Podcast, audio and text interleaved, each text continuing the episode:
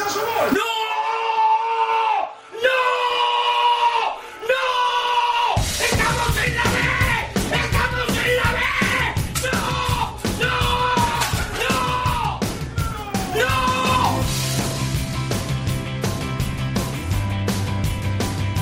Esto es fútbol. Con Alex Salguero.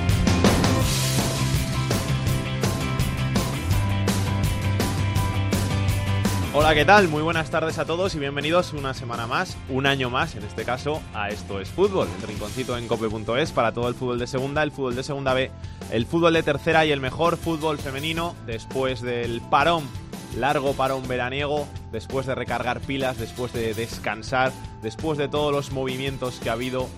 Hemos vuelto aquí para traer todo ese fútbol que no tiene tanta cabida en los medios de comunicación y al que vamos a dedicar pues este humilde espacio todas las semanas aquí en cope.es para todos aquellos que quieran informarse un poquito de su equipo, de cómo van las competiciones en las que participa su equipo y de todo el fútbol más modesto en general.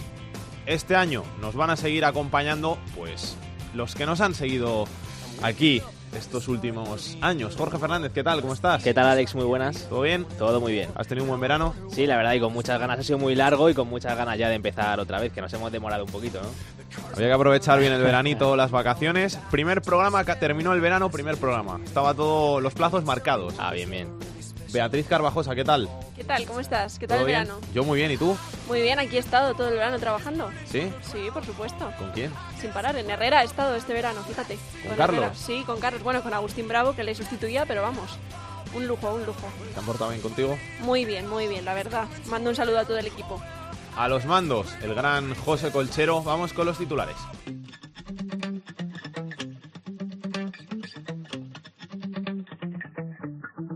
Spent 24 hours, I need more hours with you.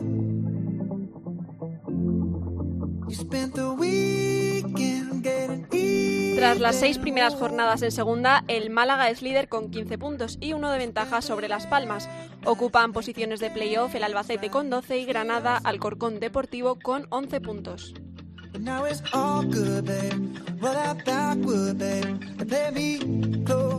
Por abajo, colista con tres puntos es el Córdoba, cuatro puntos tienen Elche, Extremadura y Tenerife. Los Canarios han sido el único equipo en cambiar de entrenador.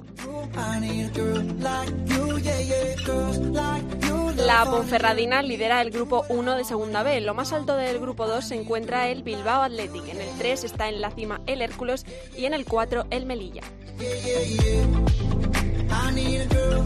Atlético de Madrid y Barcelona se clasificaron para los octavos de final de la Liga de Campeones tras ganar 0-2 al Manchester City y 3-0 al Cazigurt Kazajo, respectivamente. Las rojiblancas son también líderes de la Liga Iberdrola con 9 puntos.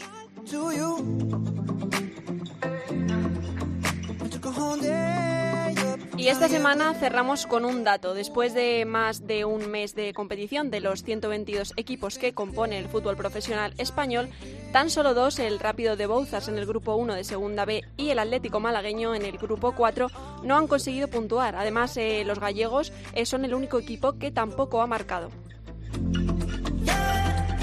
Y nos está escuchando precisamente el presidente del Rápido de Bouzas, Manolo Seane. ¿Qué tal? ¿Cómo estás? En Madrid. Qué envidia. Lo bien que se vive por ahí. ¿Todo bien, Manolo? Todo bien. ¿Preocupado? ¿Andas preocupado o todavía no? Mm, Bueno, preocupados estamos, claro. ¿Cómo vamos a estar preocupados? Pues claro, nosotros somos un equipo que siempre ha estado en tercera. Hemos jugado varias promociones para Segunda B, incluida una con el Fuenlabrada, que caímos en el último partido, en la tercera ronda de aquella, cuando había las tres rondas.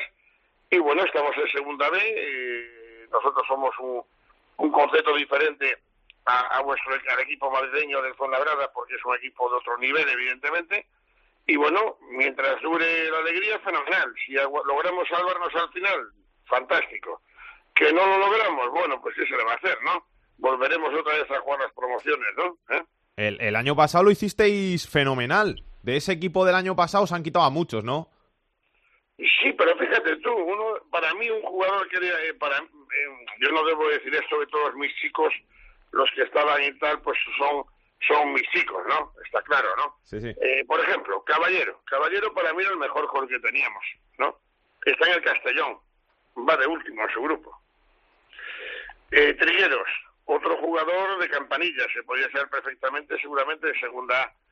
Trigueros tardó en debutar en Ponferrada, creo que fueron tres jornadas. Eh, Silva, eh, Silva es un pedazo de jugadores, ha sido titular. Isma, que era otro de los míos buenos, buenos, está en Atlético Malagueño, mira dónde está, ¿no? O sea, yo creo que esto es fútbol. Eh, a mí me han llevado jugadores, como el año pasado fue labrado, le llevaron al hijo de Milla, Sí, sí. pagando, a mí no me han pagado, pero me han llevado porque, claro, mis chicos conmigo tienen unos ingresos justitos, ¿eh? y vienen equipos y les pagan 8.000 al mes o 5.000 o 7.000 y claro, los levantan. Es más, como yo le dije a uno, si no te vas te retiro el saludo, porque eres mi amigo lo primero eres tú y después es el equipo, por supuesto. Quedan pocas personas así, ¿eh, Manolo? Que, que sean capaces de, de anteponer lo, personal a, lo de su club, al beneficio de, su club. Y al final, sí que es verdad, como, como dices, que, que estos chavales al- eh, tienen un escaparate, unas opciones de, de crecer en, en otros equipos en los que al final van a ganar más y van a tener mayores aspiraciones deportivas, que, que es lo que, lo que los futbolistas se supone que quieren en estas competiciones. Mira, yo no quiero hacer una, una con esto. Dios me libre de meterme en otro equipo que yo quiero mucho y respeto mucho, como es la Cultural y Deportiva Leonesa, ¿no? Eh, que es un club histórico eh, de León, es una ciudad que quiero muchísimo, pero el día que jugamos allí con la, con la Leonesa, que no estuvimos, fue el peor partido que hicimos, ¿no? Y nos metieron tres goles solamente a empezar, como le pasó a lo mejor ayer en Madrid y en Sevilla, ¿no? Que el indio un poquito y le sacudieron tres y después se acabó el partido, ¿no? me, me sorprendió un jugador que había jugado en el Real Cruz Celta, que era un interior que nos metió dos golazos desde, con mucha suerte, evidentemente, aparte de la técnica depurada, nos metió dos golazos desde tipo Roberto Carlos, uno de falta y otro de un balón empalmado, a 15 metros fuera del área. Y yo le dije, coño, menudo jugador tenéis, ¿no? Este juega en Celta y tal, que no me acordaba. Gana mucho. Mi hombre es, es caro. Está en 400.000 brutos de costo. Le pagamos 275.000. Yo me quedé muy sorprendido porque ese era el presupuesto de mi plantilla entera, ¿no? Pero sobre todo le dije, ¿no os lo quieren llevar? Dijo, sí, sí, Las Palmas ha ofrecido por él dos millones de euros y le hemos pedido tres. ¿Y no habéis dejado marchar? No, no, no, le hemos dicho que hay que fastidiarse y quedarse aquí.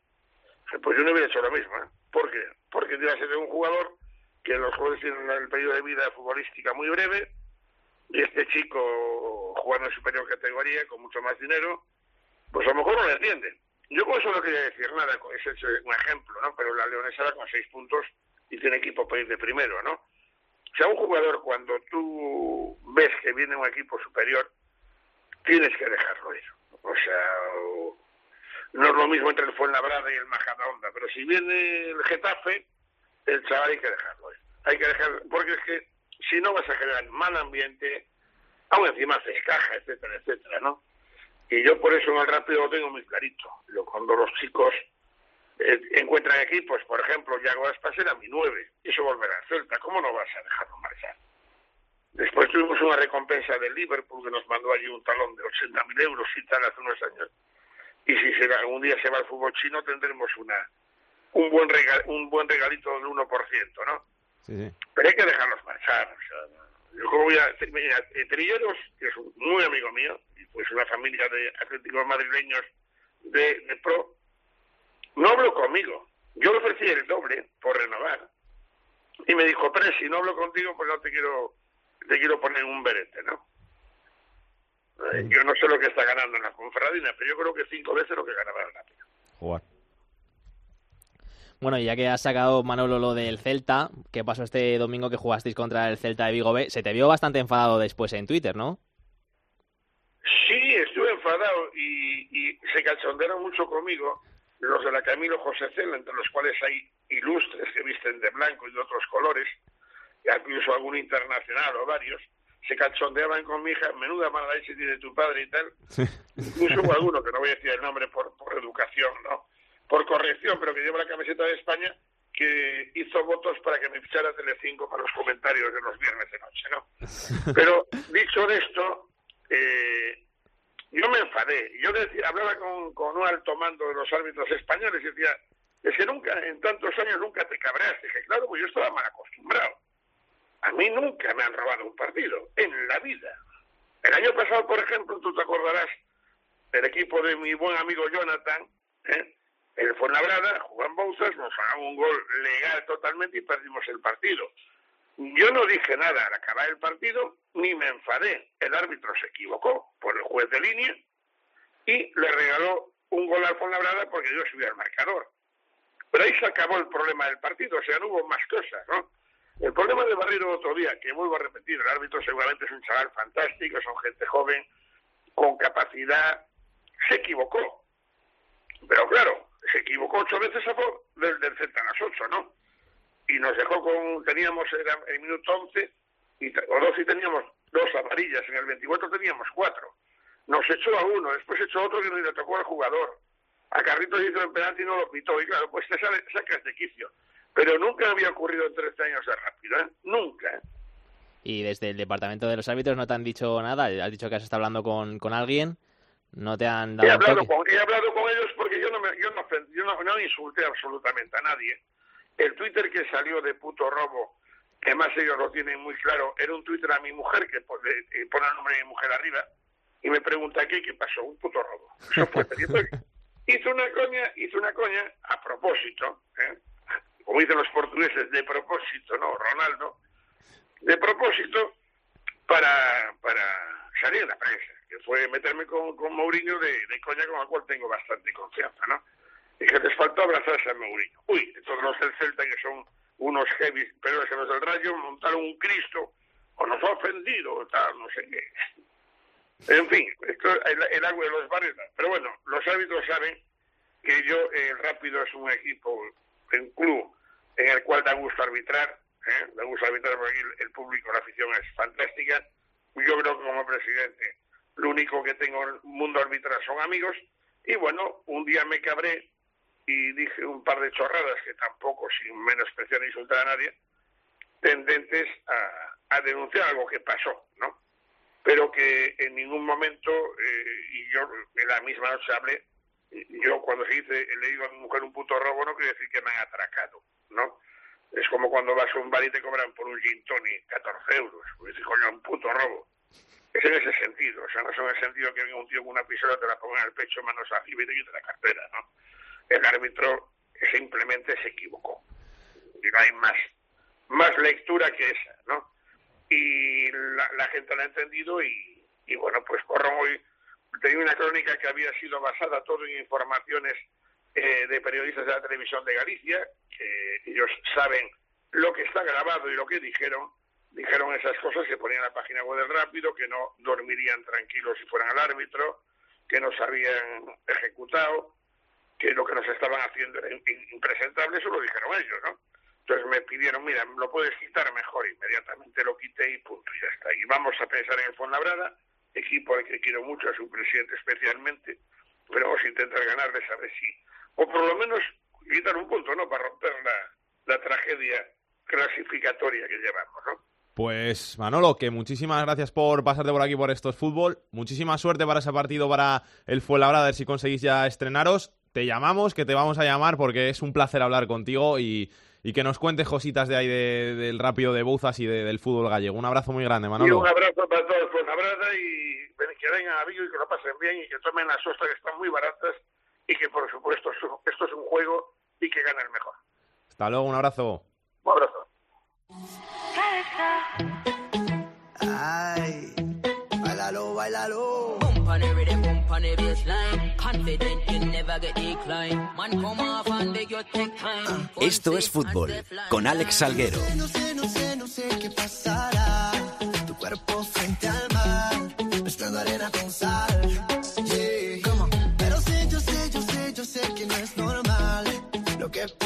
Vamos a hablar ya de la segunda división, de la categoría de plata del fútbol español, porque vamos a por la séptima jornada y tenemos al Málaga, en lo más alto de la tabla con 15 puntos, segundos en Las Palmas con 14, 12 puntos para Albacete, 11 para Granada, Alcorcón y Deportivo, por abajo el Córdoba escolista con 3 puntos, 4 en posiciones de descenso a segunda B, están el Elche, el Extremadura y el Tenerife. Y vamos a empezar hablando del líder del Málaga de Muñiz, que sumó el otro día su primera derrota de la temporada, 1-0 ante Las Palmas, pero que sigue en lo más alto de la tabla y mostrando, pues, cosas muy buenas en este inicio de temporada que le pueden hacer volver en solo un añito a la primera división. Javier Bautista, ¿qué tal? Muy buenas. Hola Alex, ¿qué tal? Muy buenas. El Málaga ha empezado muy bien, está mostrando su poderío y sin tirar de nombres muy conocidos, está dejando claro que es el gran favorito para ascender de momento.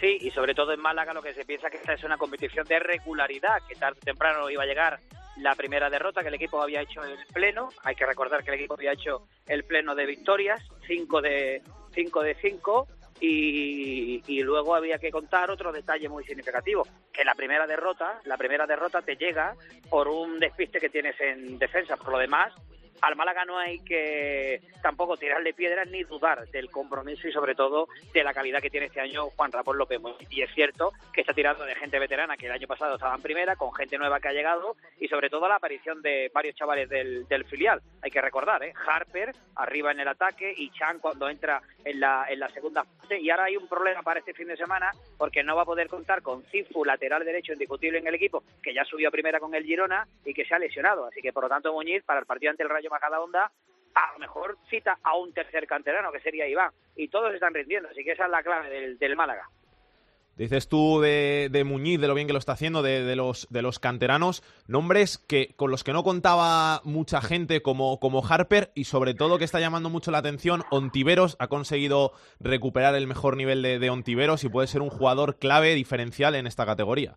Sí, estamos viendo al Ontiveros que vimos con Miche hace dos temporadas. Michel cuando llega al Málaga, que salva al Málaga en, con muchas jugadas de antelación, al Málaga de Sandro y demás, pues aquel Málaga eh, se apoya mucho en el juego de en el juego de Fornal, pero sobre todo de Ontiveros. Hace aquel juego de calle de en banda y, demás, y es un futbolista que ha tenido una muy buena aparición. Y esta temporada se está viendo que evidentemente Muñiz le ha leído la cartilla. El año pasado tuvo alguna que otra salida, se tuvo que marchar cedido al Valladolid, y esta temporada Ontiveros está siendo el que está tirando del equipo. De hecho, tuvo dos ocasiones de gol muy buenas, la primera parte en Las Palmas el otro día. Así que, eh, por lo tanto, todo le está yendo rodando al Málaga en ese aspecto eh, y, el, y el domingo recibe al, Rayo Majadahonda. Así que, por lo tanto, eh, todo le está yendo, como te digo, bien a este equipo, al líder, que es un líder muy sólido, que tiene mucho margen de mejora pero que el otro día los números son fríos, Ale, se consiguió, en este caso se sumó la primera la primera derrota y aquí no ha habido drama, no es como en otras ciudades, en Málaga se lo ha tomado todo muy bien y ha dicho eh, Muñiz que esa derrota no es determinante ni tampoco va a ser determinante una hipotética victoria en las próximas jornadas. Un abrazo, Bautista. Un abrazo. La gran revelación en este inicio de la Liga 1-2-3 de la segunda división está siendo el Albacete, el conjunto castellano-manchego, que con Ramis en el banquillo se ha upado a los puestos de cabeza y después de seis jornadas disputadas no conoce la derrota. Antonio Sánchez, ¿qué tal? ¿Cómo estás? Hola, ¿qué tal? Muy buenas tardes. Pues aquí estamos, eh, disfrutando de momento con estos eh, resultados eh, ciertamente sorprendentes que está logrando el Albacete en el comienzo de temporada. Yo era una de las corazonadas que tenía, te voy a decir, te voy a reconocer al principio de temporada de que el Albacete lo iba a hacer muy bien este año. Me parece que, que tiene un gran equipo, que tiene un gran ataque con Zozulia, con, con Vela, con Ortuño arriba, jugadores como Febas, como como Barry, que, que, va a dar mucho que hablar, Barry, ya lo verás, que, que le tengo yo echado el ojo de, de allí de, de, Getafe, con jugadores atrás como Tejero, muy buen equipo el Albacete, pintaba muy bien y lo está refrendando con, con un gran comienzo de temporada. Y además eh, te has dejado a uno, los has clavado a todos, pero te has dejado a uno que es Rey Manag, que las oportunidades que le están dando las está sabiendo aprovechar. Jugador que en el Granada, pues eh, la verdad es que hizo más bien poquito, creo que fueron un total de tres goles y, y aquí las está dando todas y lo está poniendo pues muy complicado a un futbolista de la talla de Ortuño, que te recuerdo que es el fichaje, el fichaje estrella de esta temporada, aunque bueno, pues con Zozulia y con jugadores de, de ese calibre lo está teniendo bastante crudo por el por el momento. Y bueno, eh, es un, un algo que tiene que intentar el, el, entrenador manejar, porque ten en cuenta que aquí hay jugadores de, de, muchos quilates, y bueno, y es lo que está tratando de hacer, saber que han llegado otros nuevos a ultimísima hora y que, y que hay que decirles a todos que la temporada es muy larga y que puede haber ocasiones, y lógicamente que todos tienen que tirar esa frase tan tópica de, del carro, porque al final todos van a salir beneficiados. Ya veremos lo que ocurre. Se está empezando a, a despertar ilusión, por lo menos, ¿no? No, muchísima ilusión. Es que ten en cuenta que esta misma semana, lo recordaban nuestros compañeros del diario La Tribuna de Albacete, que ni con Benito Floro ni con César Ferrando, los dos entrenadores que lograron ascender a la Albacete a primera división, se habían conseguido en las seis primeras jornadas tantos puntos. Hombre, tampoco es que sea una exageración, pero lo cierto es que se han conseguido 12 puntos por los 10 y 11 respectivamente que con esos entrenadores que yo te mencionaba anteriormente. Y eso le hemos trasladado, se lo hemos comentado hoy en rueda de prensa Luis Miguel Ramírez, que bueno, pues yo creo que tiene la cabeza muy bien amueblada, no se deja impresionar y dice que eh, no han hecho nada hasta estos momentos y que los otros técnicos lo que hicieron fue ascender al equipo a primera división, que eso eh, se dice pronto. O sea que de aquí a marzo por lo menos vas a estar oyendo hablar de, de los 50 puntos, aunque la cosa siga así. No se está repitiendo mucho lo de los 50 puntos, se repetía mucho. El año pasado y sabe lo que ocurrió, que se consiguió ultimísima hora con Enrique Martín, que no es una crítica hacia Enrique Martín ni muchísimo menos, él incluso hablaba de, de, poder eh, meterse en los puestos de, de promoción, pero el, el Albacete, el discurso de estos años siempre ha sido, y, el de tantos equipos, no, no, cuanto antes consigamos los 50 puntos y después ya veremos lo que ocurre, pero, pero no, eh, ahora mismo te puedo asegurar que de los 50 puntos no no, se está hablando. Aquí se está hablando de algo más serio porque son seis jornadas. Ya sé que no son muchas, pero hay fondo de armario, ¿eh? además, en este, en este Albacete Balompié. Ya veremos luego lo, lo que ocurre, pero pinta bien, ¿eh? pinta bien de momento el, el, equipo, parece que se ha reforzado bien y vamos a ver si al final nos llevamos una alegría y vemos al Albacete de nuevo en, en primera división. Pero es pronto, es muy pronto para hablar de esto. Ya veremos que la segunda es muy larga y queda todavía muchísimo hasta junio, que es donde se deciden todas las cosas. Un abrazo, Antonio. Otro para ti, hasta luego. Han empezado muy bien Málaga y Albacete, no lo ha hecho el Córdoba, como viene siendo habitual en las últimas temporadas. Tony Cruz, ¿qué tal? ¿Cómo estás? ¿Qué tal, Alex? ¿Cómo estamos? Muy bien. La llamada habitual de estos fútbol todas las semanas para hablar de, del Córdoba, que, que no termina de arrancar nunca. No, la verdad es que no, no ganamos para disgustos. Eh, después de un verano muy convulso, eh, era algo previsible. Lo que pasa es que por mucho que uno espere que la temporada va a ser complicada, no se espera que se esté en la jornada séptima con apenas tres puntos sin haber ganado y siendo el equipo más goleado y habiendo recibido sendas, eh, sendas palizas a domicilio, 3-0 en Albacete y 3-0 en Málaga. ¿no?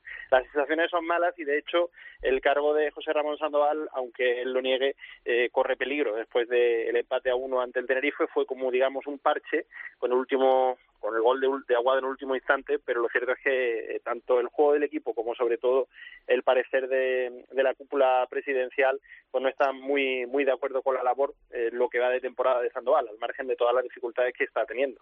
Te tengo que llamar un día bien, con tiempo, para que me expliques todo lo que pasó este verano, porque no renuevan a Sandoval después de salvar milagrosamente al equipo. Está Francisco, a 15 días de empezar la temporada se va Francisco, vuelven a fichar a Sandoval en medio del lío de Sergi Guardiola con el Getafe que no podían fichar, que luego querían que el Getafe se lo comprara. Al final empiezan a irse jugadores, vienen otros cedidos, otros se van que ya estaban como Edu Ramo y Kiesech. Una cosa rarísima lo del Córdoba. Bueno, es raro, es raro sobre todo desde fuera. Cuando uno ve el día a día y sobre todo va viendo lo que lo que está pasando por fuente directa, por fuentes indirectas y sobre todo con los acontecimientos que se van sucediendo, quizás se lo explique uno un poco más, ¿no? Eh, la marcha de Sandoval o la nueva renovación de Sandoval obedeció al, al firme deseo tanto del presidente Jesús León como del entonces director deportivo Luis Oliver. Ellos tenían en mente la contratación de Francisco al margen del, del gran final de temporada de Sandoval y una vez que Sandoval, eh, una vez que Sandoval se marcha, llega Francisco y ve el panorama, eh, pues se da cuenta de que lo que le habían prometido mm, distaba muchísimo de lo que realmente había, ¿no? Eh, se le prometió, o se le dijo un equipo que, que estuviera luchando por la por la parte alta y no llegaron refuerzos, luego estuvo la operación mm, horrorosa, vamos, catalogada incluso de, de, desastre por el propio Jesús León, el presidente, del traspaso, no traspaso, cesión o lo que haya sido de, de Sergi Guardiola al Getafe y luego, pues bueno, esa imposibilidad de fichar que ha hecho que el club eh, haya estado negociando con la liga eh, in extremis para eh, realizar una serie de fichajes, la mayoría de ellos utilizando fichas del equipo B, ¿no? Es decir, un auténtico desastre de verano que ha sido, pues una, ha, devenido en una, en una planificación tan mala como malos están siendo, y casi por cierta lógica, los, los resultados que está cosechando el equipo en este arranque de temporada. Gracias, Tony. Un abrazo. Un abrazo, Alex. Hasta la victoria de este pasado fin de semana ante el Rayo Majadahonda, el colista de la categoría era el Extremadura, recién ascendido, había perdido cuatro partidos seguidos, empató el primero en esta vuelta a la segunda división, ganó 1-4 al Rayo Majadahonda, sigue en posiciones de descenso, pero pintan mejor las cosas por, por Almendralejo y hemos llamado a uno de los hombres importantes para Juan Sabas en este inicio de temporada, jugador jovencito, debuta en segunda división, pero lo está haciendo bastante bien en el lateral derecho del Extremadura. Alex Díaz, ¿qué tal? Muy buenas, ¿cómo estás? Hola, buenas tardes. ¿Todo bien, Alex? Sí, todo bien. ¿Preparados ya para el partido de este fin de semana? ¿Con ganas de salir de ahí abajo? Sí, claro, con muchísimas ganas ya de, de, que llegue este domingo, de afrontar el partido ante nuestra afición y, por supuesto, pues llevarnos los tres puntos. Sabéis que es duelo directo, ¿no? Con el Elche. Si ganáis, salís de abajo. Así es, así es. Sabemos que, que es un rival directo. Bueno, ahora mismo la, la tabla así lo dice y sabemos de la, de la importancia ya de, de, sumar otra vez los tres puntos, serían dos partidos seguidos ganados ante nuestra afición, que, que ya nos lo merecemos ganar un partido en casa y respirar un poquito más todavía.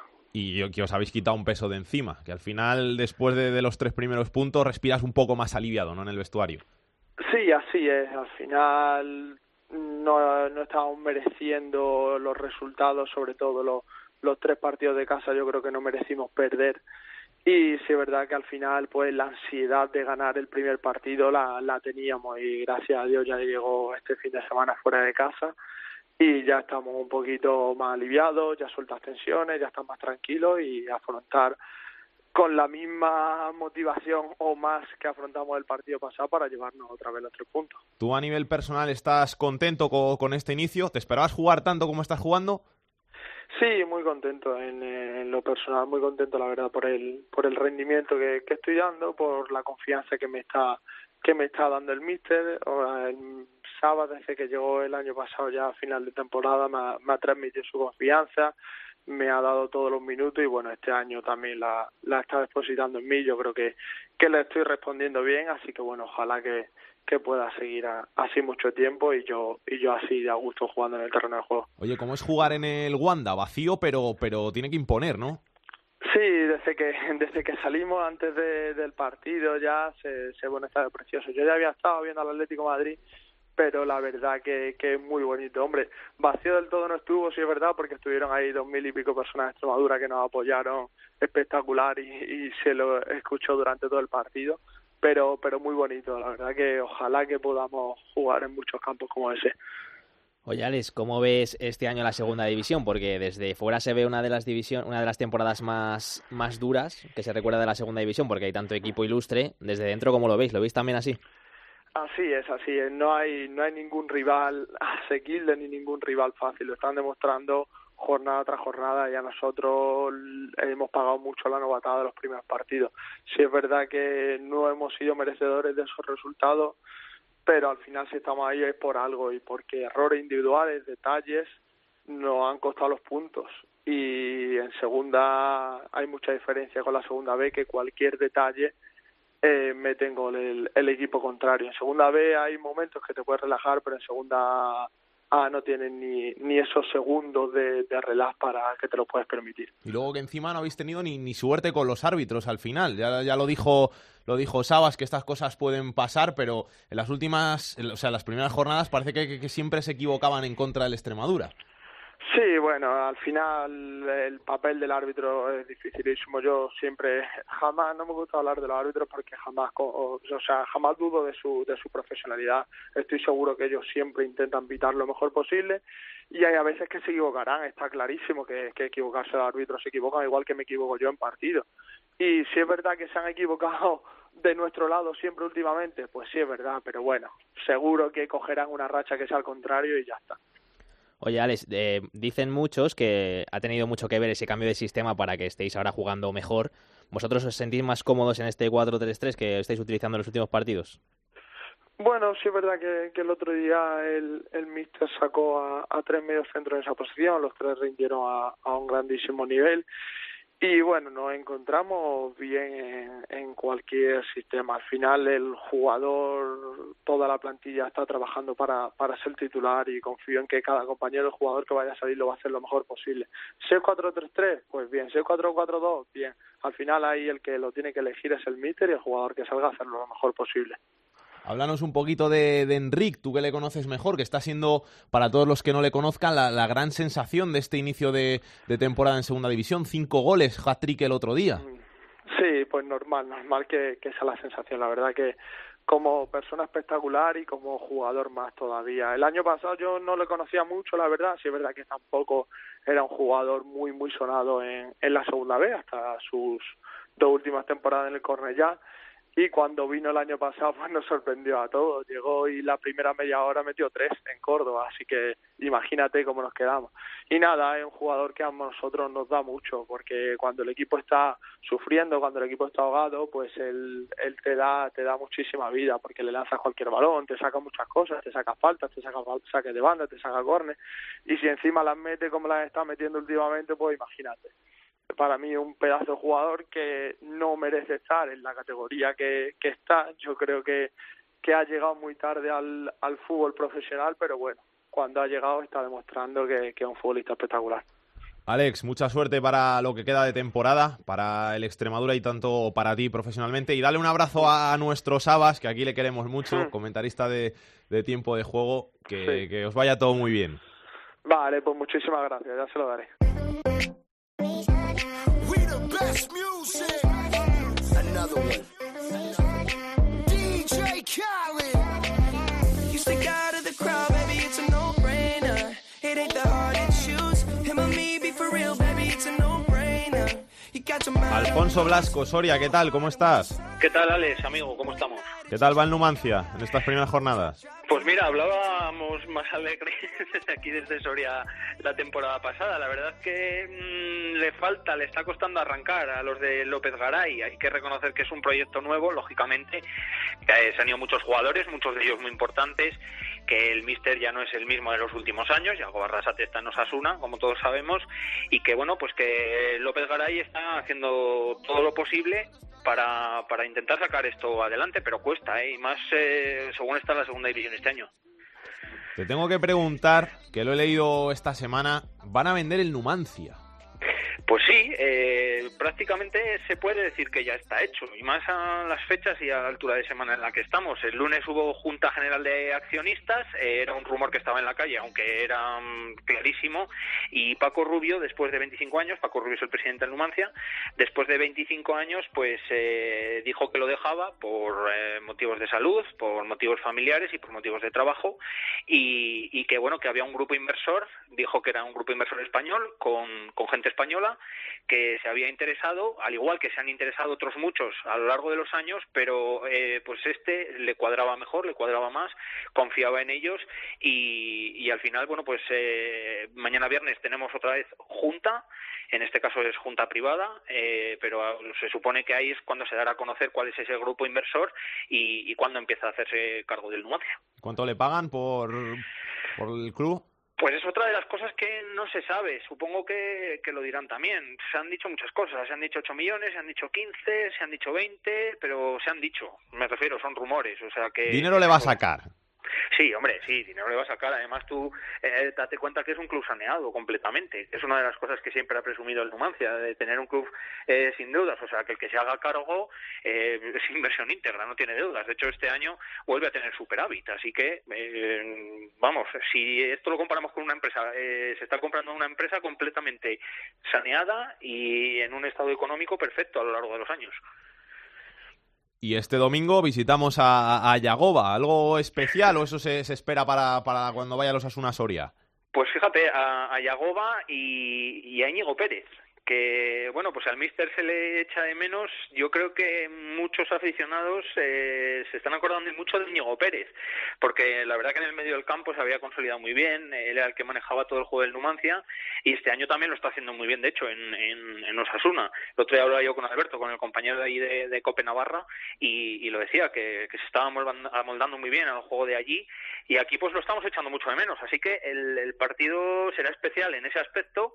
Además, Yagoba ha estado alguno de los partidos aquí en Soria, obviamente, para ver cómo juega el Numancia, pero también por, por, por cariño, ¿no? Porque, porque es cierto que, el, que, que al Numancia le tiene, le tiene mucho cariño, ha estado aquí bastante tiempo. Entonces será un partido especial, pero en lo deportivo muy, muy, muy, muy, muy complicado, desde luego. Un abrazo, Alfonso, que vaya Un bien abrazo. suerte, ¿eh? Vale, gracias. Turno ahora para el Tenerife, que estrenaba entrenador, lo hizo Oltra en el visita a Córdoba, 1-1 quedó ese partido. Se había marchado ya Echeverría, que es el único entrenador que ha sido cesado en esta temporada, y vamos a ver cómo están las cosas por, por la isla. Guillermo García, ¿qué tal? Hola, ¿qué tal, Alex? Muy buenas. Pues respondiendo a tu pregunta con bastante preocupación, ¿eh? sinceramente, ¿Sí? porque la verdad es que el Tenerife no acaba de arrancar con Joseba Echeverría. Y bueno, pues en este primer partido de la etapa José Luis Jota, con cambio de sistema incluido, apuntaba el técnico valenciano a una disposición con tres centrales, que aquí no se ha terminado de entender muy bien, una apuesta arriesgada.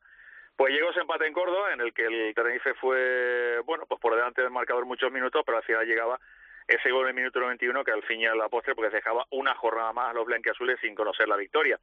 Así que con todo eso se presenta el Tenerife frente al Cádiz el próximo sábado en el debut de Oltra aquí en el Rodríguez López y bueno, expectación por, por, por ver cuál va a ser la continuidad del proyecto sobre todo por ver si llega la primera victoria, porque es que ya hay ansiedad por lograr esa primera victoria, una ansiedad a la que han hecho referencias algunos de los protagonistas de la plantilla blanquiazul en la presente semana.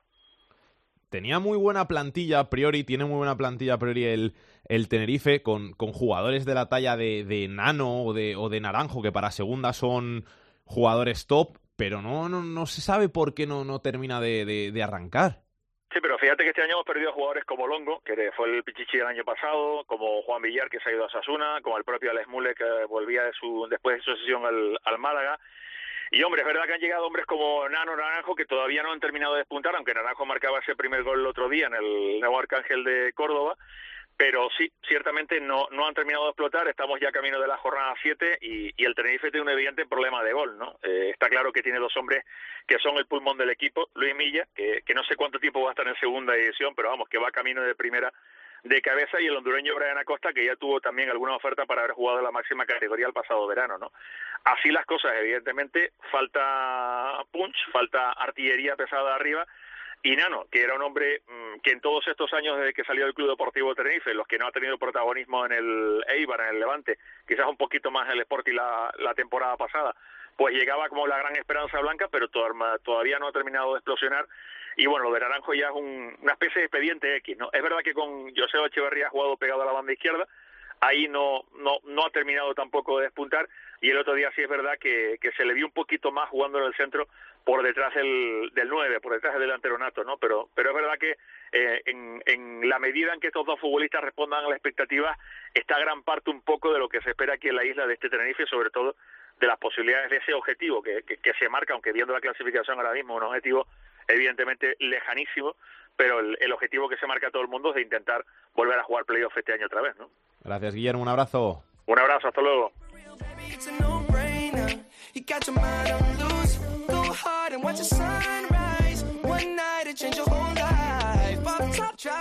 Nos hemos perdido estas seis primeras jornadas, muchos detalles, pero siguiendo la segunda división y todo lo que ha pasado han estado Álvaro Lorenzo y Jesús Abril, así que vamos a preguntarles un poquito, pues, ¿qué han visto en estas primeras jornadas? ¿Qué nos pueden contar? ¿Qué, qué, qué, qué piensan de esta segunda división? Álvaro, ¿qué tal? ¿Cómo estás? ¿Qué tal, Alex? Muy buenas, encantado de estar aquí otra temporada más de estos fútbol. ¿Has tenido buen veranito? Eh, sí, corto, porque la liga ya sabes que empieza pronto en segunda división con tantas jornadas que hay, pero, pero bueno, sí. ¿Qué, qué, qué te ha llamado la atención de este arranque de, de segunda división? Bueno, pues que si ya el año pasado decíamos que esto estaba muy igualado, creo que este año se ha igualado todavía más y seguimos más o menos con 10, 11 equipos que yo veo candidatos a, ascenso directo y a playoff y con quizás mejor nivel todavía en los equipos de abajo que el que había el año pasado. No hay nadie que tiene pinta de que se vaya a descolgar, aunque ya sabemos los problemas que tiene sobre todo el Córdoba eh, con el tema del límite salarial, pero incluso yo que sé, el Rayo Majadahonda, que todos lo dábamos por desahuciado, es un equipo que juega muy bien al fútbol, con lo cual eh, cada partido es, un mundo y por ponerte un ejemplo de cómo es esta, esta categoría, el eh, Zaragoza ganó en el Tartiere 0-4, luego el Oviedo vino a Lugo y ganó 0-2 y pudo meter más goles y en cambio llega el Lugo a Zaragoza y gana también el 0-2 con ese gol de Carlos Pita que por cierto para mí es el mejor de lo que va de liga y, para que veas un poco lo que cambian los equipos de un día para otro y, y que cualquier plantilla puede perder ante, ante otro rival. Jesús Abril, ¿qué tal? Muy buenas, ¿cómo estás? ¿Qué tal, hombre? ¿Cómo estás tú? Yo, peor que tú, por, por tierras nazarís está mucho mejor que aquí en Madrid. Hombre, que por tierras nazarís no hay ningún lugar en España igual, así que en ese sentido el listón está ya demasiado alto. El Granada ha empezado bien, cuarto, 11 puntitos, no está mal. Falta, el año pasado también empezó bien y luego se fue cayendo para abajo. ¿Cómo has visto este inicio de, temporada en, en segunda? ¿Qué te ha llamado la atención? Pues precisamente empezando por, mi propio equipo, porque nos ha sorprendido a la mayoría de, los socios, sobre todo, que como sabéis hemos bajado en 3.000 porque la desilusión en, la ciudad fue grande al ver al ver el bajón de, efectivos de la plantilla, porque lo obvio, la salida de, de José Lu, la salida de Baena, la salida, la salida de jugadores importantes como Javi Vara por el problema de de la masa salarial que había que reducir, pero sin embargo luego ha empezado la temporada y el equipo ha empezado a responder, ha mostrado intensidad, se ha visto bastante firme sobre el terreno de juego y además demostrando, demostrándose superior en la mayoría de partidos al resto de equipos con los que se ha enfrentado, salvo el otro día que es verdad que contra el Deportivo le faltó un poco de, de compostura en la primera parte y el, y el mereció ganar. Y en lo que respecta al resto de segunda, pues sorprende evidentemente la posición de, del Alcorcón, un equipo que no está recibiendo apenas goles. También el Albacete me está, me está gustando bastante porque ya demostraron el año pasado que podían ofrecer algo más que estar luchando por descender y negativamente por decir algunos nombres, sobre todo el Sporting de Gijón, que mm, no deja de dar bandazo, un equipo que una vez te parece que es que va a subir a primera división en una jornada, en otra parece que es que va a volverse a, segunda división B y también el Zaragoza es un proyecto que, me deja bastante duda. E, el Sporting, que hay que recordar que se gastó casi tres kilos en un tío que no ha metido ni un gol. O sea que eso en este inicio de temporada es complicado. Que al final es la apuesta por, por tu goleador y te gastas 3 millones en alguien que no ha metido ningún gol y luego haces como Las Palmas, que fichas a Rubén Castro, que se le caen los goles a pares aunque tenga 36 años y, sabes que te va a meter 20 salvo que se lesione. Exactamente, y sobre todo porque lo que se ve es que el Sporting ya ha dejado de ser el Sporting aquel de los, de los guajes, que, que se nutría sobre todo de jugadores del Sporting B, que ha solido hacer buenas campañas en, en Segunda División B en su grupo, y que fue como ascendieron a, Primera División la última vez de la mano de Adelardo. Pero están perdiendo esa esencia y prácticamente lo único que les queda es la gran masa social que tienen, que eso sí lo siguen aguantando y prácticamente eh, destinan todo su futuro a, que la, a que la grada empuja a unos jugadores que de momento no están sabiendo asentarse sobre el campo. Y, arriba os compro la idea de, del Albacete, que yo creo que va a ser la gran revelación este curso, y creo que va a jugar hasta playoff, lo digo ya con seis jornadas y a mes de septiembre, que va a jugar hasta playoff. Y, luego no sé si os esperabais al, al, Málaga y Las Palmas tan, tan superior. Yo Las Palmas creo que tiene la mejor plantilla junto con Osasuna, ¿eh? Ojo, lo digo que junto con Osasuna para mí son las dos mejores plantillas, Las Palmas y Osasuna. Bueno, yo del Albacete no lo veo, no lo veo tan claro. ¿eh? Veo demasiados candidatos como para aventurarnos a decir quién puede estar arriba. Seguro que los tres descendidos. Yo lo de Málaga y Las Palmas, pues sí, sí lo esperaba porque Las Palmas, al final el ataque que tiene prácticamente podría, podría ser un ataque de primera división y en segunda. Es verdad que es muy importante la defensa, pero si tienes un ataque con gente como Rubén Castro que te, que te pueda asegurar 20 goles en la categoría, pues tienes mucho hecho. Y el Málaga, que en la primera jornada el Lugo no me gustó mucho, no me dejó buenas sensaciones, estuvo 85 minutos dormido y los últimos cinco, con la calidad que tiene y con un bicho como en Dialle, se llevó el partido. Al final son equipos que tienen jugadores de, de, mucho nivel, gente de primera división, que igual en un partido malo te, deciden el partido y se llevan los tres puntos. Y el Depor es el que, más está costando arrancar de los tres que ha bajado.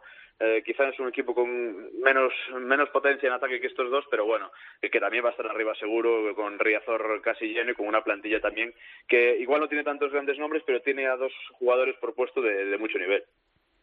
Sí, para mí eh, Las Palmas y Málaga, evidentemente, a priori, salvo que tengan un batacazo tremendo a mitad de temporada, deben estar ahí e incluso consiguiendo al menos uno de los dos una plaza de ascenso directo y con jornadas de antelación. Pero es verdad que el año pasado, de los tres clubes que eh, habían bajado de primera división, como eran eh, Osasuna, Sporting y Granada, Empezaron más o menos bien los tres, eh, ganando sus partidos sobre todo en casa. Osasuna tuvo varias jornadas líder, el Granada llegó a estar una jornada líder. Pero luego es verdad que vimos el batacazo que se terminaron metiendo los tres. El Sporting es verdad que jugó playoff de ascenso, pero perdió, o sea, perdió seis de sus siete últimos partidos oficiales de la temporada, que hay que recordarlo.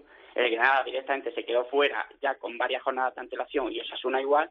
Entonces todavía es pronto. La segunda es muy larga, pero es verdad que sobre todo las, las palmas con ese delantero que tiene allá arriba, que no pasan los años por él, va, yo creo que va, va a ser de las candidatas seguras a ascender en, en uno de los dos puestos. Y os quiero preguntar otra cosa también que me ha llamado mucho la atención. El año pasado lo decíamos con el Barça B, que se gastó mucho dinero en, jugadores, y este año hemos visto algo que, que no estamos habituados a ver en, en, la segunda división, que es que equipos paguen uno, dos millones de euros, millón y medio por, por jugadores. Que, que, podrían estar en una categoría superior para, para, intentar el ascenso. Caso, como hemos dicho, de, del Sporting con Jurjevic, caso del Deportivo, que ha pagado un millón y medio por Quique, que ya lleva cuatro goles, Las Palmas, que ha pagado también por, por varios jugadores. Se, se está viendo que, que, los equipos, Osasuna, un millón de euros por, por Íñigo Pérez, que se están gastando el dinero para intentar subir, cosa que antes no pasaba. Sí, no, está claro que, que, se ha movido mucho dinero en este mercado en segunda, quitando obviamente el fútbol inglés y, y su, y su segunda división, que es otro mundo. Eh, es impresionante al final si miramos las cifras. Eh, luego también contrasta mucho con el tema del límite salarial, que hasta ocho equipos han tenido problemas para inscribir a jugadores, como aquí en Lugo, que tuvieron que bajarse el sueldo.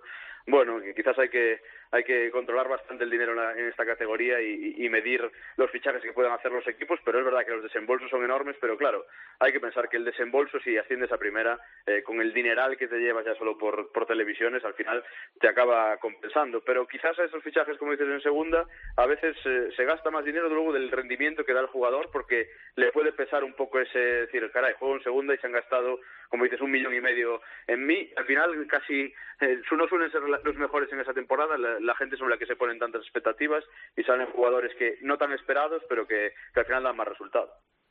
Yo desde aquí no puedo hablaros de, de, despilfarrar dinero porque de luego ha sido todo lo contrario, porque nos hemos deshecho de, Javi Varas, de, de Baena o de José Lu, que, se, que está allí en Oviedo, por quitarnos precisamente masa salarial. Entonces, en ese sentido, nosotros se nos ha vuelto el, el boomerang en contra. Pero bueno, sí es verdad que, que hay clubes en segunda división.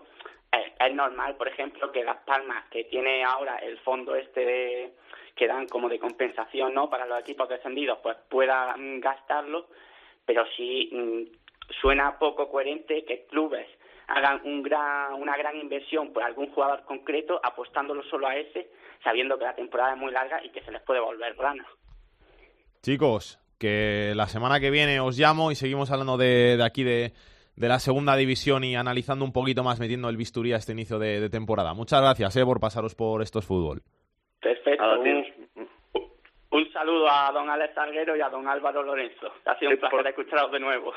Por cierto, eh, Jesús Abril, quedas invitado al Lugo Granada, eh, de la segunda vuelta. Apúntalo ahí en tu calendario. Y, y tú, si jugamos playoff, porque ya ha sido el partido de la primera vuelta, donde por cierto os merecimos ganar, pero bueno, lo, lo dejamos en tabla final. Ya, sabes que también tienes invitación de vuelta. Bien, bien, bien. Tomo nota. un abrazo. Hasta un abrazo. Luego. Jorge, ¿cómo has visto tú este inicio de la segunda división? ¿Algún candidato claro aparte del Málaga? Bueno, ya lo han dicho Álvaro y Jesús, que saben mucho de esto, mucho más que yo. Pero sí, bueno, el Málaga y Las Palmas, por supuesto que sí. Yo creo que el Sporting este año, no sé, no, no, lo veo, no lo veo convincente, pero bueno, imagino que acabará metiéndose porque es otro club ilustre y otro que tiene bastante presupuesto. Y la verdad que me está decepcionando el Tenerife, como casi todos. O sea que imagino que terminará remontando, levantando un poco cabeza pero bueno, de momento, mientras no esté, si es que si no está la cultural, pues como que no tiene gracia esta no, división. No, no lo sigues tanto, ¿no? no. Que pase Pedro Martín. El enfadato de Pedro Martín. Hola Pedro, ¿qué tal? ¿Cómo estás? Muy bien, ¿y vosotros? Muy bien. Llevamos largo verano, largo verano que hemos tenido. Ya te estábamos esperando a ver qué nos tienes que contar. El largo y tordo verano, la verdad es que ha sido justamente todo el verano, ¿eh? ¿Sí? Porque acabó la semana pasada el verano y ya estamos aquí nosotros en los primeros días de otoño dando un poco de guerra. Y aprovechando que es el primer programa, pues voy a hablar un poco del que es el máximo goleador en esta liga de segunda división, Rubén Castro, que además seguramente será el jugador más importante que ahora mismo está en la segunda división. Eh, un jugador que ha marcado ya 237 goles en el fútbol profesional español, aparte de los siete que marcó en medio año en China, marcó 44, marcó 44 con Las Palmas, 3 con el Albacete, 4 con el Nastic, 9 con el Deportivo, 15 con el Huesca, 15 con el Rayo y 147 goles con el Betis. Eh, ahora que ha vuelto a Las Palmas después de 14 años en clubes de, de la península y que evidentemente para Rubén Castro la segunda división pues es muy conocido, ha marcado 123 goles en la categoría y evidentemente está dando un gran rendimiento a Las Palmas en estas primeras jornadas y será un, bastión en el que fundar las esperanzas de, de, ascenso del equipo canario que de momento está ahí en la zona alta de la clasificación después de ganar el otro día al Málaga. Gracias Pedro, un abrazo. Igualmente.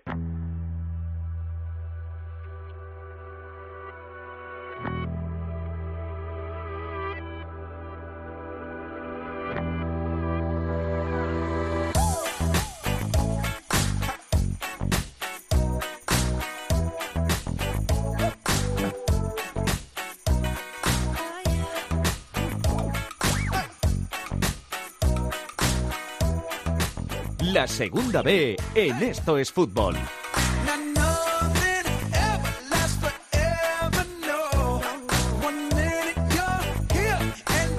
Turno para la segunda B, turno para hablar con el capitán de la segunda B, con Rubén Bartolomé. Rubén, ¿qué tal? ¿Cómo estás? Hola, ¿qué tal? Buenas tardes. Muy bien, muy bien. ¿Qué tal el verano? ¿Bien? Corto, como siempre. Ya te lo dije el otro día cuando charlamos de nuevo. Siempre se hace corto. Vamos a hablar un poquito de segunda B, que hay bastantes sorpresas en este inicio de temporada. Vamos a empezar por el grupo 1 como siempre. Ponferradina líder. El año pasado no tuvo una buena temporada, pero parece que en el Bierzo esta temporada se han puesto las pilas. Y abajo el Fabril y los dos equipos de Salamanca. La verdad que la Ponferradina, eh, bueno, como pasa con muchos equipos, es, un vaso comunicante muchas veces con, con la cultura leonesa. Entonces, bueno, pues si la cultura está bien, parece que a la Ponferradina le toca sufrir. Y este año que la Ponferradina ha empezado muy fuerte, pues aquí le está costando es, está la cultura leonesa, que está con, con seis puntos de momento, que es junto, posiblemente junto al Pontevedra, el, el equipo llamado a estar más arriba que, que, más está sufriendo, ¿no? Y luego, bueno, pues para arriba equipos que, que todos esperábamos, como fue Labrada, y lo que dices, pues abajo eh, los dos equipos de Salamanca, el Fabril, y de momento el Rápido de Bouzas, que, que no consigue arrancar, es que todavía no ha conseguido marcar ni un solo gol, ¿eh? Grupo segundo, tenemos que hablar del Bilbao Athletic, que está en lo alto de, de la tabla, y el Racing, que también anda por ahí. Por abajo el Durango, que no ha ganado, pero es que tampoco lo han hecho el Logroño, el Logroñés, el, la Gimnástica o el Guernica. Sí, la, la Unión Deportiva Logroñés, eh, que le vuelve a costar mucho este, este arranque ligero, ya le pasó el año pasado, estaba llamado a, estar arriba y, y, vuelve a empezar mal y, creo que le va a volver a atragantar un poco de la, la categoría del grupo y, y, va a volver a, a, luchar por mucho menos de lo que ellos mismos eh, esperan, ¿no? que es quizá el equipo más fuerte de los que están eh, ahí abajo. Bueno, pues para arriba, como bien dices, el filial del Athletic, que, que, venía con una buena jornada, que el año pasado demostró que tenía buenos jugadores, que se han nutrido todavía algunos de, del SED, algunos de, del juvenil, y, y, bueno, está llamado a, estar arriba. Y parece que empieza a despertar el Mirandés, ¿no? Después de un verano que con todos los temas más extradeportivos que, que deportivos, aunque tengan que ver con, con, con jugadores como Cervero, y parece que bueno que, que, empieza a despertar y está llamado a luchar como, como el año pasado con, con los equipos vascos y con Racing de Santander que también se lo quiere tomar muy en serio desde el inicio que esta semana eh, ganó con comodidad y que bueno que no quiere soltar eh, los puestos de arriba y parece que lo que decía si, si la Unión Deportiva Logroñés o algún equipo más de los que están ahí en la zona media baja no, no espabilan pues los filiales, el Racing, el Mirandés o el, Baracaldo van a tirar para arriba y va a ser muy difícil pillarlos el grupo 3, que para mí es el, más abierto, porque este año no hay ningún capo, salvo el Hércules, que luego al final es un equipo muy regular, que, pueda mandar. Sí, bueno, vamos a ver el, filial del, del Fútbol Club Barcelona, que, que la verdad tenía muchos jugadores interesantes, pero que de momento está en la mitad. Pero yo creo que va a pasar un poco como el año pasado, ¿no? que vamos a tener muchos equipos en, en, muy poquitos puntos. Pasa que este año, que yo creo que no, no ha pasado los últimos años, eh, hemos llegado a la jornada 5 sin ningún equipo en toda la segunda B que haya ganado los cinco partidos y eso es, es novedad. Es cierto que, que, hay equipos que tienen 12, 13 puntos que se están mostrando muy fuertes, pero todos al menos han perdido ya algún punto. Eso demuestra que yo creo que cada año es un poquito más ajustada. Y sí, pues este año parece que el, que el grupo tercero, pues eh, sí, los, filiales, pues el, del Barcelona, el del Villarreal, que son estar arriba, el del Valencia que ha empezado muy bien, eh, son equipos que siempre pueden estar ahí arriba. Tenemos el Cornellá, que desde que llegó a la categoría parece que se ha sentado ya en la zona alta, el Hércules, que, que como bien dices es un equipo que al final es muy irregular y que es capaz de dar lo mejor y lo peor. Es, es líder con, cuatro victorias, pero lleva seis goles a favor y cuatro en contra, o sea que son números prácticamente de un equipo de zona media. Y entonces sí que va, sí que va a estar muy abierto eh, por arriba y creo que va a estar muy abierto por abajo, porque los equipos que, están abajo eh, van a despertar, ¿no? Porque el Ebro nos tiene acostumbrados a, hacer, a dar muchos vaivenes en, en, sus temporadas. Eh, el Perada sí que es un equipo que le cuesta que sufre más, ¿sabes? Pero bueno, tenemos ahí al Sabadell y al Castellón, que son al final equipos históricos y, y, que yo creo que van a estar empujados, o el Alcoyano, que también le está costando. Entonces, yo creo que sí, que este grupo va a dar muchísimas sorpresas y, y va a estar prácticamente un equipo como, como el Alcoyano, que está con cinco puntos. Eh, si gana dos seguidos, se va a meter en zona de playoff. Entonces, bueno, pues yo creo que sí que va a ser el grupo que más, más sorpresas va a deparar y más divertido para ver. Y en el grupo cuarto tenemos al Melilla en lo alto de la tabla y el superproyecto del Ibiza, que no ha empezado muy bien y ya ha habido cambio de técnico. Sí, ya han empezado los nervios, eh, bueno, en más equipos. Yo creo que había creo que han sido dos cambios de técnico en segunda B y varios en, en tercera, y bueno, en primera y en segunda también hemos vivido, sobre todo en segunda hemos vivido ya eh, alguno, eh, mira que estamos empezando, y sí, la verdad que al Ibiza de momento le, le, está costando, sobre todo le está costando mucho ver puerta, han, han marcado un solo gol, eh, igual que el, que el final del Málaga, que la verdad también le está, le está, le está costando mucho hacer goles y, y están de momento abajo. Hay que llamar también la atención, al menos a mí, que, que siga el Cartagena tan abajo, que parecía que este año iba a despegar un poquito más arriba, iba a estar luchando por, por mejores cosas. Y hay que hablar en positivo, aunque de momento solo esté con nueve puntos, del Real Murcia, que por fin ha empezado un año ya entre los de arriba, nos acostumbra a remontar todos los años y, y aunque normalmente siempre empieza mejor el UCAM, y este año también ha empezado mejor el UCAM, eh, al final muchas veces los, eh, los granotas acaban eh, por, por delante, pero es que eh, llevamos dos tres años en los que veíamos al Murcia en las primeras jornadas luchando por las posiciones de descenso y este año, bueno, pues parece que han encontrado desde el inicio un poco más de, de estabilidad.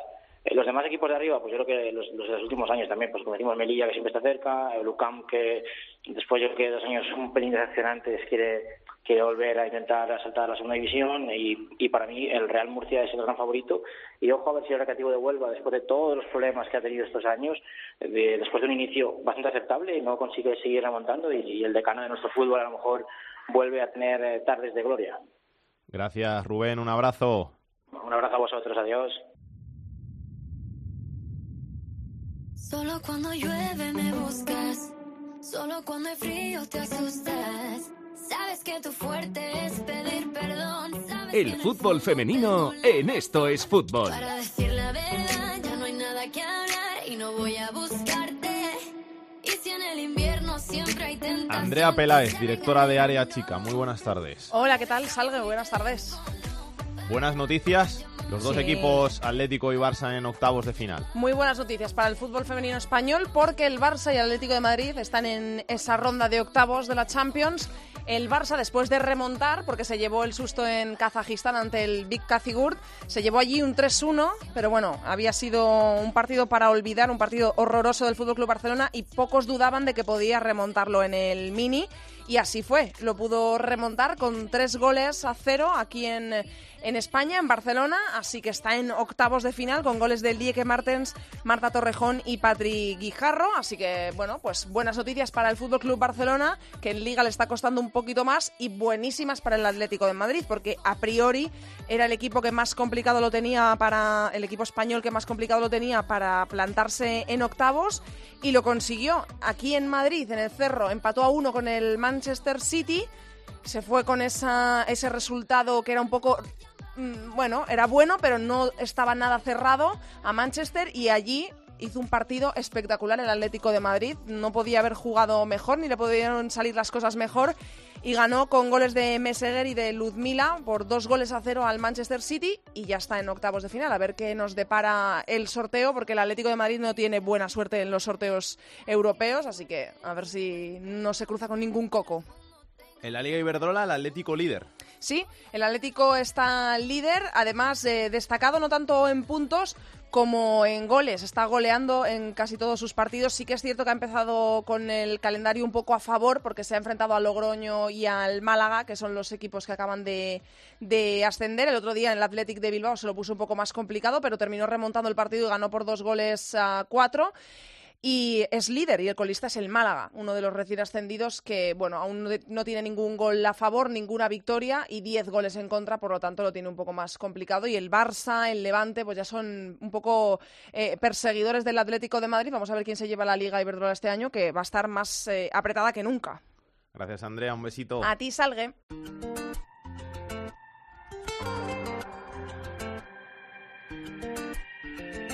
La tercera división en Esto es Fútbol. Yo sé que tu amor es puro peligro. Yo sé, ahora cuando duermo tengo delirio. Jorge Fernández, noticias de la tercera división. Sí, vamos con la tercera división porque además como es el primer programa de la temporada tendremos que hacer un pequeño resumen de lo que ha sucedido en estas 5, 6 y hasta 7 jornadas que ya se han disputado dependiendo de los grupos. Los equipos que ya están empezando a demostrar su potencial son el Compostela, Cacereño, Alandina, Ávila, Osasuna B y el Utebo que hasta la fecha cuentan todos sus partidos por victorias. Por contra, el equipo que peor se ha mostrado en este arranque es el Villanueva del grupo aragonés ya que solo ha marcado dos goles a favor y ha recibido 18 en las 5 jornadas que sí ya se han disputado en el grupo 17. Los jugadores más destacados hasta la fecha y que tendremos que seguir muy de cerca son Morales de la Laurín de la Torre, Solano del Cartagena B y Manol del Logroñés y Diego Gómez del Borja, porque estos cuatro futbolistas comparten ahora mismo el Pichichi con seis goles cada uno y todo apunta a que van a ser muy importantes en sus equipos. En cuanto a las noticias más importantes que han sucedido en las últimas semanas, hay que destacar lo que sucedió el día 16 de septiembre en el partido entre el Racing Valverdeño y el Valdecalzado, un encuentro correspondiente al grupo 14, que es el grupo de Extremadura. Al terminar ese partido, se produjo una invasión de campo y José Mari, futbolista del Racing Valverdeño, fue agredido por un aficionado dejándole inconsciente y teniendo que ser trasladado al hospital. El club rápidamente puso un mensaje en las redes sociales asegurando que el agresor había sido identificado y que los hechos iban a ser denunciados. Parece que empezamos la temporada casi como la acabamos la anterior. A ver si no suceden muchas de estas cosas en esta temporada y tenemos que evitar hablarnos de, estos sucesos que siempre afean lo que tiene que ser ir a divertirse, que es a lo que va uno al fútbol. Vamos a ver qué tiene Aitor Puerto en su agenda de la semana.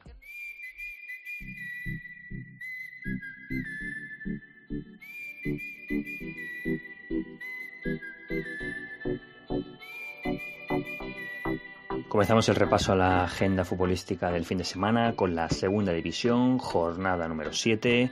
El Albacete tercero recibe al Real Zaragoza noveno el viernes a las 9 y el Granada cuarto recibe al último, al Córdoba, en el derby andaluz el sábado a las 6.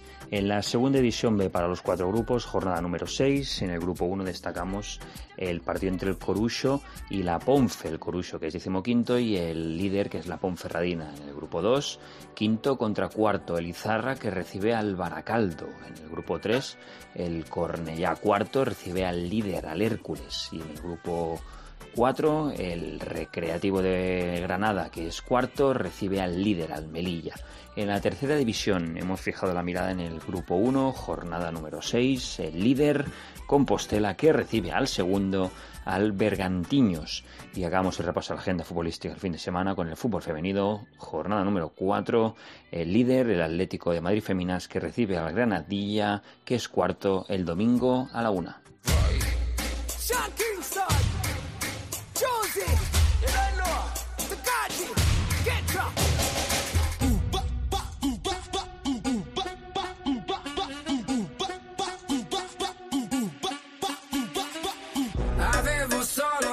a distaccare, andare altrove.